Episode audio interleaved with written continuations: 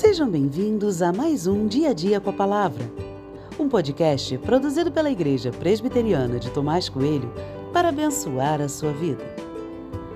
O título de hoje é Atitude de Negligência e tem por base o texto de 2 Samuel 18, 5, que diz: E o rei deu ordem a Joabe, Abissai e Itai, dizendo: Por amor a mim, tratem com brandura o jovem Absalão.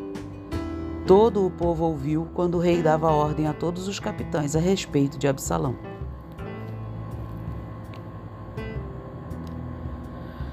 O texto deixa claro que um pedido direto tinha sido feito aos comandantes. Tratem com brandura o jovem Absalão.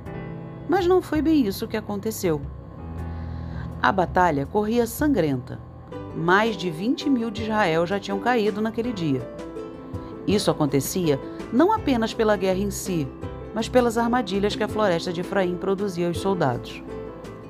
Absalão foi uma dessas vítimas da floresta. Ao correr com a sua mula por meio das árvores, ele ficou preso pela cabeça em um carvalho, enquanto a sua mula seguiu viagem sozinha. Um homem viu e avisou ao comandante Joabe. Joabe questionou a razão daquele homem não ter matado Absalão e ele foi direto. Nós também ouvimos a ordem do rei quanto a tratar Absalão com brandura. Jamais poderia ter feito isso. Joabe, por outro lado, não hesitou em matar Absalão sem pena. Ouvir e colocar em prática são duas coisas distintas e diferentes. Às vezes, sabemos exatamente o que é para fazer e não fazemos. E por vezes, essa ordem direta foi dada por Deus. Ignorar a ordem divina é loucura, é trazer sobre si castigo e sofrimento.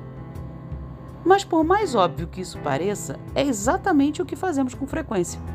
Ou estou enganado? Nos escandalizamos com a atitude de Joabe, mas talvez não nos escandalizemos com a nossa própria atitude de negligência. Que o Senhor tenha misericórdia de nós e nos ajude na caminhada.